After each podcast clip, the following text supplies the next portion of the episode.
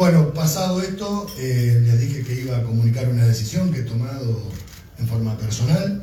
Eh, y esa decisión tiene que ver con que muchos de ustedes, y algunos de los que no están hoy acá, me han llamado permanentemente eh, para saber si voy a ser candidato a senador. me lo han preguntado hasta el cansancio. Es más, he visto algunas publicaciones que ya hablan de que soy candidato a senador. quiero decirles y que quede absolutamente claro, no voy a ser candidato a senador nacional en esta elección que se avecina en octubre. No lo voy a hacer. Y tampoco quiero que se diga, a ver, Marino se baja de una candidatura. Yo no me puedo bajar de lo que no me subí. Si ustedes me han seguido en las últimas declaraciones, he dicho hasta el cansancio que la sociedad tiene otros problemas, que me parece que los partidos políticos o los dirigentes políticos se están equivocando los dirigentes políticos están ensañados a ver cómo son candidatos para la nueva elección. Pregunta. Si ustedes le ponen un micrófono a todos los que pasan por la calle, seguramente los problemas de la sociedad son otros.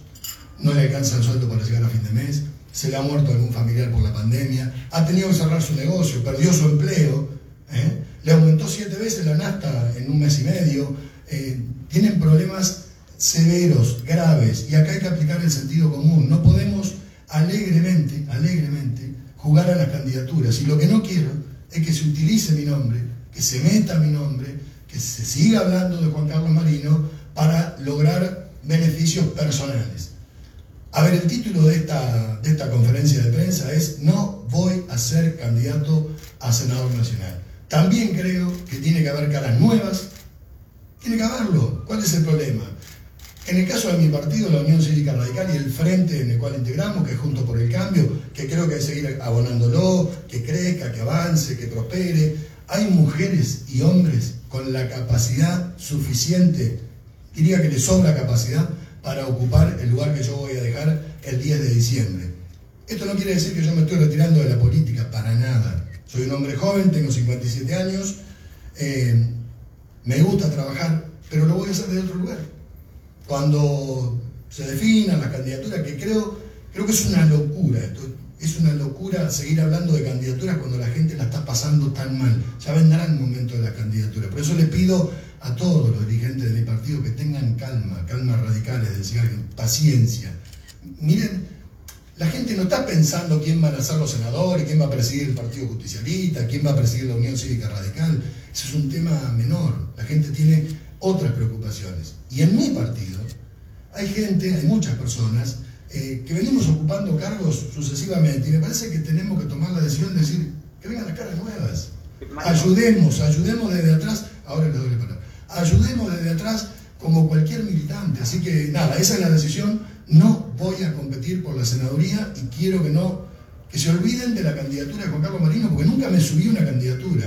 Y aquel que quiera usufructuar mi nombre para ser candidato, ya adelanto, no soy candidato a senador nacional en esta elección de octubre. Voy a acompañar a quienes defina mi partido, el frente electoral que integramos, que sean nuestros candidatos, voy a acompañarlo como, como cualquier otro, como ayudando, colaborando, y, creo que hay, mucho para construir, creo que hay que trabajar, en el caso de los que somos oposición, de tratar de construir un gran frente electoral ¿eh? para competir en el 2023 y ser gobierno en la provincia de La Pampa, porque a ver, a veces nos preguntan por qué el radicalismo no va con la lista 3, por qué el radicalismo no usa la boina blanca, por qué no la marcha.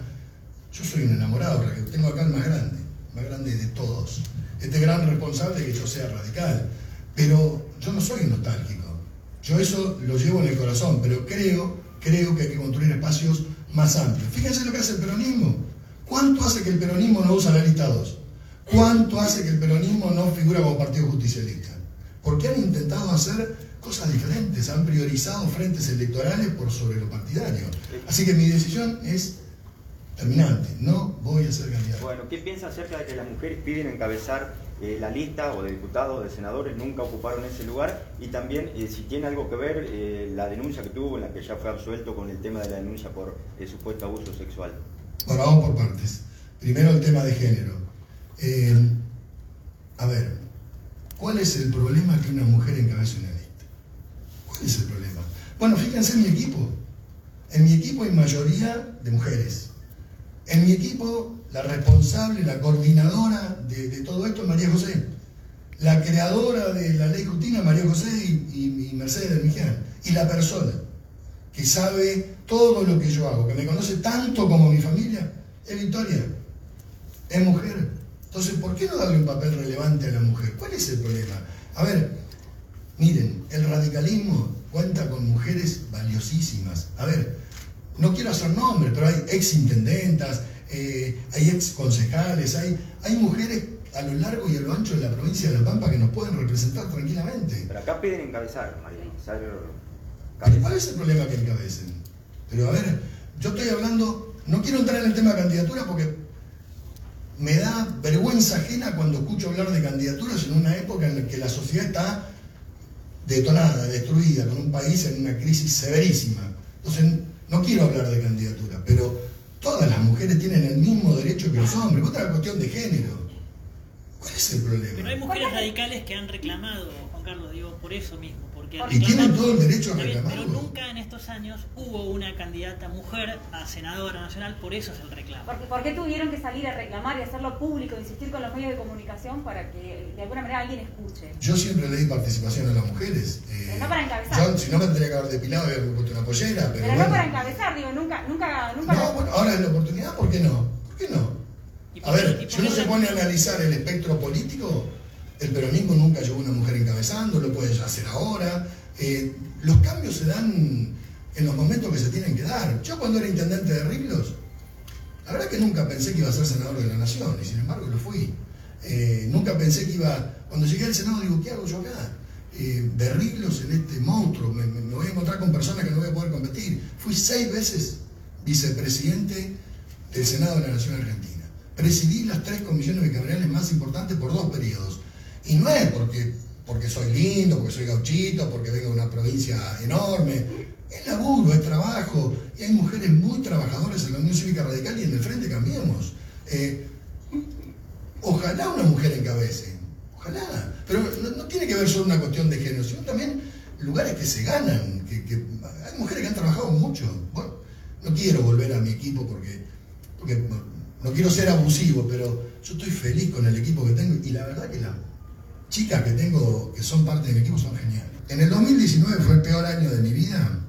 Eh, yo tomé la decisión de no recorrer la provincia, de no hablar con el periodismo, porque hice lo que no es habitual. Y debería ser habitual. Cuando yo sufro la denuncia, que le contesto a, Cristian, eh, yo hice lo que un periodista en Buenos me decía, usted hace algo que no que es insólito. Le digo, bueno, que a veces las cosas insólitas deberían ser las cosas normales. Yo bajé al recinto con todo el dolor del alma, dije que me consideraba inocente, pero eso lo tenía que demostrar la justicia, dije que me había ajustado derecho, yo nunca fui a un tribunal, nunca, salvo cuando presenté alguna lista, no conozco, con, bueno, con Modoro en foto lo conozco, instruí a mi abogado para que se presentara y le pedí a todos mis pares que si el juez entendía o jueza que tenía que pedirme desafuero, que no dudaran un minuto en quitarme los fueros. Yo no fui a protegerme de nada al Senado y además me consideraba inocente. Bueno, pasé las instancias. Me tocó una jueza, mujer, mejor, por justamente el delito que se me acusaba. Me tocó el fiscal más duro de la Argentina, que es el fiscal Delgado. Bueno, el fallo de la jueza fue sobreseyéndome. El fiscal no apela el fallo, porque es inapelable. Después va a la Cámara Federal, que es el trámite que sigue, por unanimidad esa Cámara ratifica el fallo de la jueza. Y después, este grupo comando, este grupo de tareas, digo tareas porque en el sistema de espionaje funciona de esta manera, eh, concurre al último eslabón, que era casación penal. Casación penal lo rechaza indígene al, al recurso de queja. Entonces, eh, a ver, yo no soy, no saco la pata de la política, no, yo sí, seguí trabajando en mi despacho como el primer día, yo me pasé todo el 19 y todo el 20 trabajando, como lo dijo María José, porque lo que hay que hacer es aportar iniciativas para que haya soluciones a esas cosas que yo te estoy diciendo. O vos te, piensen de verdad, la gente está mal, muchachos. Yo tengo una crítica al gobierno nacional, es una crítica al sistema político. Porque esto no es todo culpa de Macri, ni es todo culpa de Kirchner o, de Fernández o de quien sea. Es parte de la política. La política no está en la agenda de los políticos, pareciera que no está en la agenda de la sociedad. Y yo me quiero salir de eso. Yo sigo trabajando donde me puso la gente, en el Senado de la Nación. Por eso yo no soy un senador de comunicados de prensa. Yo hago las iniciativas, consulto con lo que hay que consultar en determinados temas y después, una vez que están presentado en el Senado de la Nación, ahí viene el comunicado. ¿Cuál va a ser que el no se lugar retira de la que... política, Sí. ¿no? Eh, ¿Qué va a ser el 11 de diciembre de este año? No tengo tanto para hacer. Primero le voy a dedicar un poco de tiempo a mi familia, que se lo saqué durante años, para que te des una idea. Cuando mi hija mayor cumplió 15 años, yo estaba en un acto en Carrefour. No, no, a ver, no estuve en el cumpleaños. Entonces también que quiero recuperar algunas cosas que, que la familia no es menor en todo esto, pero también a partir del 11 de diciembre voy a seguir caminando la Pampa, ya no como senador de la Nación, sino como un afiliado del radicalismo, como un habitante más, tratando de colaborar con mi partido, como lo hice siempre, y tratando de colaborar en armar un gran frente electoral para ser competitivo en el 2023, para que en el 2023 tengamos un gobierno de otro signo político y transformar la provincia de La Pampa. Miren si no es desafío.